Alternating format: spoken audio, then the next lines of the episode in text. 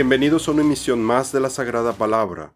Gloria y alabanza para nuestro Señor Jesucristo. Mi nombre es Rafael Beltrán y el tema del día de hoy es ¿Cuándo sucederá la resurrección de los muertos? En nuestra misión anterior vimos diferentes razones por las cuales la doctrina de la inminencia, promovida por las enseñanzas de la pretribulación, no es bíblica.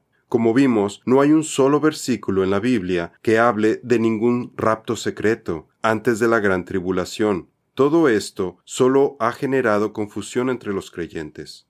En esta emisión ubicaremos en la línea de tiempo de eventos proféticos cuándo sucederá la resurrección de los muertos, según lo que encontramos en las Escrituras y cómo difiere de la doctrina de la pretribulación. También empezaremos a analizar el pasaje de Primera de Tesalonicenses 4 del 13 al 17 para mostrar cómo ha sido tergiversado y tomado fuera de contexto este famoso pasaje de la carta de Pablo para desarrollar la doctrina de la pretribulación la cual ha sido un impedimento para ubicar en el tiempo la correcta cronología de eventos futuros. Para ello, primero necesitamos dejar de lado las ideas preconcebidas que tenemos acerca de la gran tribulación.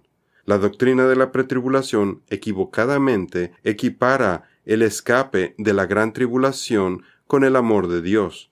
Pero claramente el apóstol Pablo en Romanos 8 del 31 al 39 nos dice lo contrario que la tribulación no nos puede separar del amor del Todopoderoso.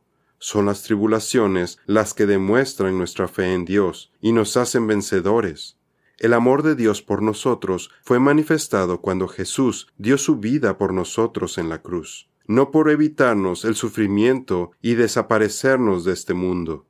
¿Quién nos separará del amor de Cristo? ¿Tribulación o angustia o persecución o hambre o desnudez, o peligro, o espada, pero en todas estas cosas somos más que vencedores por medio de aquel que nos amó, porque estoy convencido de que ni la muerte, ni la vida, ni ángeles, ni principados, ni lo presente, ni lo porvenir, ni los poderes, ni lo alto, ni lo profundo, ni ninguna otra cosa creada nos podrá separar del amor de Dios que es en Cristo Jesús, Señor nuestro. Romanos 8:35 y 37 al 39. Adicionalmente, la pretribulación equipara a la gran tribulación con la ira de Dios. Pero siguiendo la regla de la primera mención en las Escrituras, para saber el significado de una palabra, encontramos que la palabra tribulación o aflicción, clipsis, aparece por primera vez en Mateo 13:21 y nos explica que tribulación significa persecución mas no tiene raíz en sí. Antes es temporal que venida la aflicción, tribulación o la persecución por la palabra, luego se ofende. Mateo 13:21. Jesús nos está diciendo, si no les hablo de esto, si no les advierto sobre las persecuciones, tribulaciones y pruebas venideras que atravesarán en sus vidas, cuando lleguen serán tomados por sorpresa se van a ofender. Así que nos advierte para evitar que nos ofendamos, por lo que las persecuciones y la guerra durante la gran tribulación, que serán orquestadas por el anticristo en contra de todos los creyentes, no las podemos considerar la ira de Dios, más bien son juicios que el Señor permitirá al enemigo llevar a cabo para probar nuestra fe. En general, los cristianos a lo largo de la historia han pasado por tribulaciones, y para nuestra generación no pienso que vaya a ser diferente. Tal vez esto suceda durante nuestra vida, o tal vez no. Pero si sucede, queremos que estén preparados espiritualmente para superar este periodo y permanecer fieles hasta el arrebatamiento, o si fuera necesario, incluso enfrentar hasta la muerte por la causa de Cristo, a modo de permanecer vencedores hasta el final fortaleciendo los ánimos de los discípulos, exhortándolos a que perseveraran en la fe y diciendo, es necesario que a través de muchas tribulaciones entremos en el reino de Dios. Hechos 14:22. El apóstol Pablo hace hincapié de que las tribulaciones son parte de la vida de los creyentes, no es algo de lo que él buscará escapar. Mucha confianza tengo de vosotros Tengo de vosotros mucha gloria, lleno estoy de consolación, sobreabundo de gozo en todas nuestras tribulaciones. Segunda de Corintios 7:4.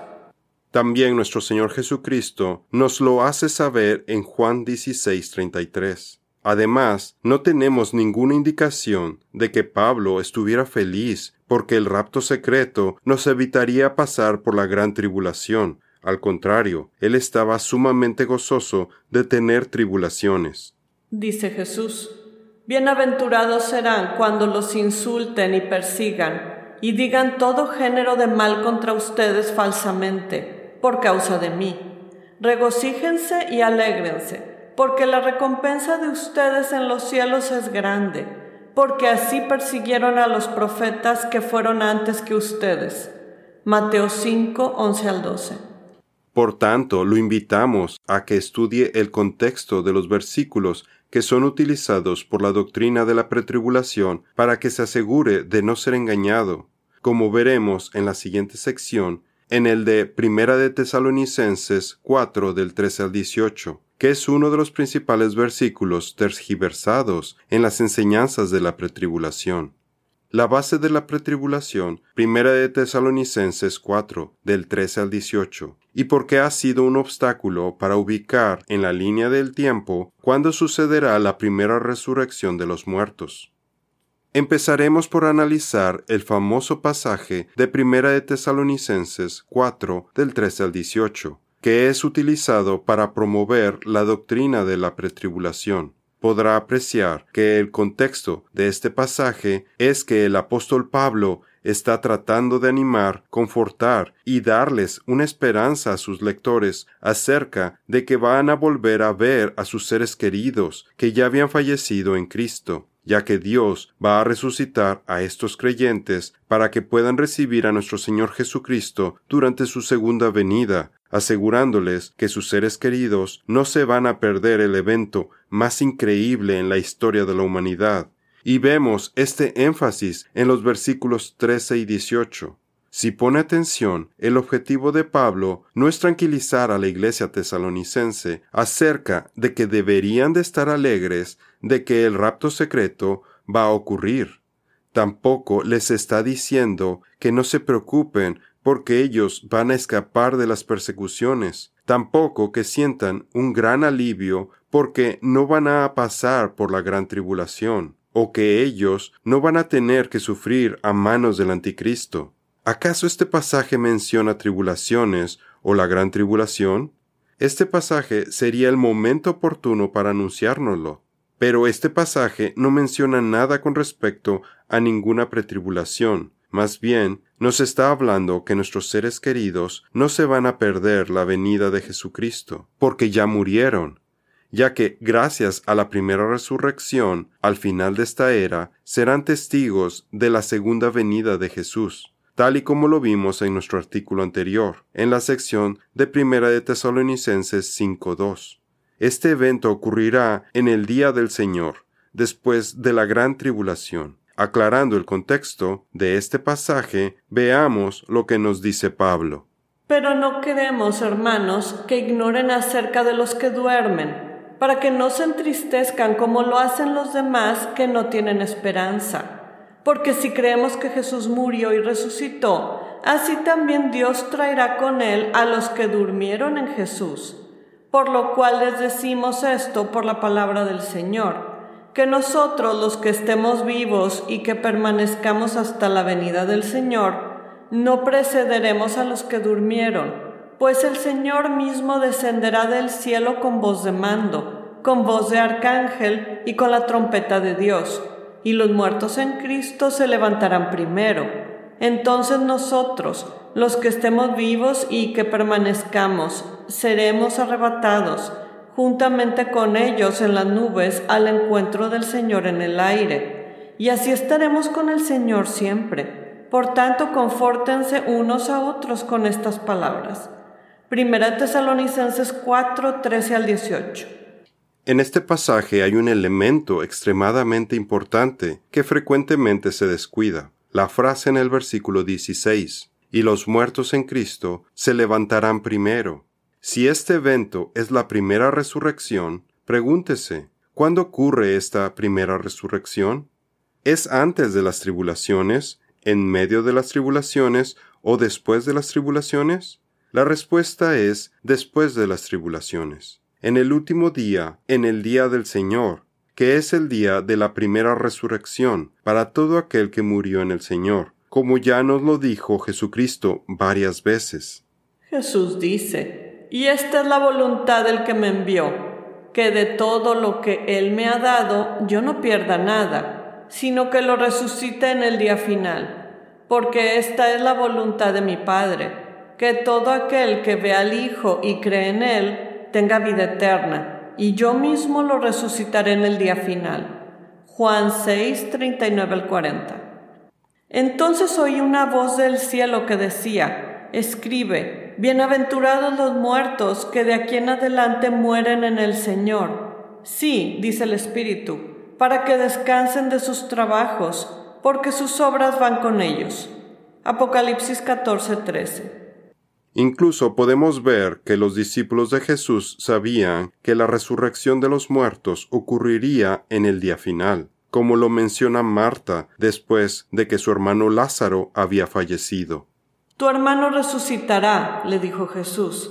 Marta le contestó, Yo sé que resucitará en la resurrección, en el día final. Jesús le contestó, Yo soy la resurrección y la vida. El que cree en mí, aunque muera, vivirá. Y todo el que vive y cree en mí, no morirá jamás. ¿Crees esto? Juan 11, 23 al 26.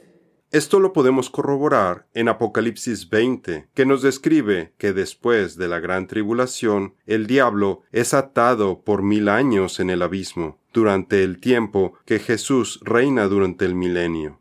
Y en el versículo 4, Juan nos dice que vio a las personas que habían vuelto a la vida después de la gran tribulación y que fueron decapitados por el anticristo, por haber dado testimonio de Jesús y su palabra, porque no recibieron la marca de la bestia. El apóstol Juan coloca la primera resurrección al final de la gran tribulación y justo antes del milenio, perfectamente consistente con Pablo, perfectamente consistente con Cristo, y el perfecto cumplimiento con lo que dijo el profeta Daniel. Y vi las almas de los que habían sido decapitados por causa del testimonio de Jesús y de la palabra de Dios y a los que no habían adorado a la bestia ni a su imagen, ni habían recibido la marca sobre su frente ni sobre su mano. Volvieron a la vida y reinaron con Cristo por mil años. Apocalipsis 20, 4. Bienaventurado y santo es el que tiene parte en la primera resurrección. La muerte segunda no tiene poder sobre estos, sino que serán sacerdotes de Dios y de Cristo y reinarán con él por mil años. Apocalipsis 26. La resurrección de los muertos en Cristo Jesús es otra razón más para demostrar que el rapto secreto no es bíblico, porque Jesús debe de permanecer en el cielo a la derecha del Padre hasta que sus enemigos sean puestos por estrado de sus pies. El Señor dijo a mi Señor, Siéntate a mi diestra hasta que ponga a tus enemigos como estrado de tus pies. Salmo 110.1 La segunda venida de Jesús va a dar cumplimiento a la profecía de que sus enemigos serán vencidos antes de que Él deje su trono en el cielo. Pero en este punto solo son derrotados, aún no serán arrojados al lago de fuego, lo cual es la segunda muerte, porque todavía tienen un propósito en los planes de Dios. Así que sus enemigos, los hombres que no estén en el libro de la vida, perecerán. Satanás y sus demonios serán atados por mil años, y el último enemigo, la muerte, que está bajo el poder de Satanás, será derrotado a través de la resurrección de los muertos en Jesús, que ocurre antes de que Jesús baje del cielo para descender a la tierra y el que no fue hallado inscrito en el libro de la vida fue lanzado al lago de fuego. Apocalipsis 20:15. Así que la doctrina de la pretribulación va en contra de esta profecía, porque asume la venida de Cristo antes de que sus enemigos sean derrotados, y al contrario, el rapto secreto ocurre cuando sus enemigos tienen total control del mundo a través del reinado del anticristo. Pablo está haciendo la conexión entre el momento en el que Jesús tiene que estar con el Padre en el cielo, su descenso y la derrota de sus enemigos, y todos estos eventos los ubica en el día del Señor, lo que el evangelista Lucas describe como el tiempo que Jesús permanecerá en el cielo hasta el día en el que Él venga para la restauración de todas las cosas, después de la gran tribulación y del día del Señor. Y el último enemigo que será eliminado es la muerte. Primera de Corintios 15:26. A él el cielo debe recibir hasta el día de la restauración de todas las cosas, acerca de lo cual Dios habló por boca de sus santos profetas desde tiempos antiguos. Hechos 3:21. El versículo 16 nos dice, El Señor mismo descenderá del cielo con voz de mando, con voz del arcángel y con la trompeta de Dios. Esta es una clara referencia a la segunda venida de Jesucristo, donde todo el mundo será testigo.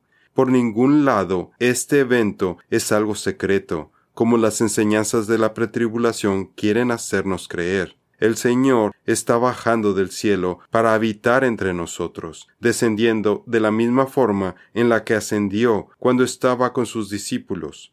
Su reaparición es nuestra esperanza bienaventurada. La doctrina de la pretribulación minimiza lo majestuoso de este evento, el cual será observado mundialmente, así como el relámpago sale del oriente y resplandece hasta el occidente será un acontecimiento divino nunca antes presenciado, con una voz de mando y la trompeta de Dios.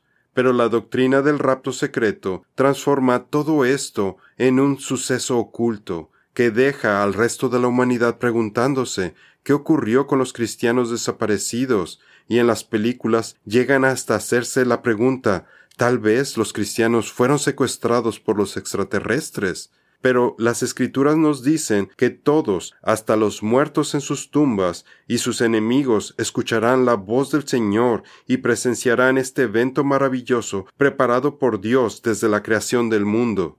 Él viene con las nubes, y todo ojo lo verá, aun los que lo traspasaron, y todas las tribus de la tierra harán lamentación por él. Sí, amén. Apocalipsis 1.7. Solo hay dos resurrecciones de los muertos, la primera y la segunda.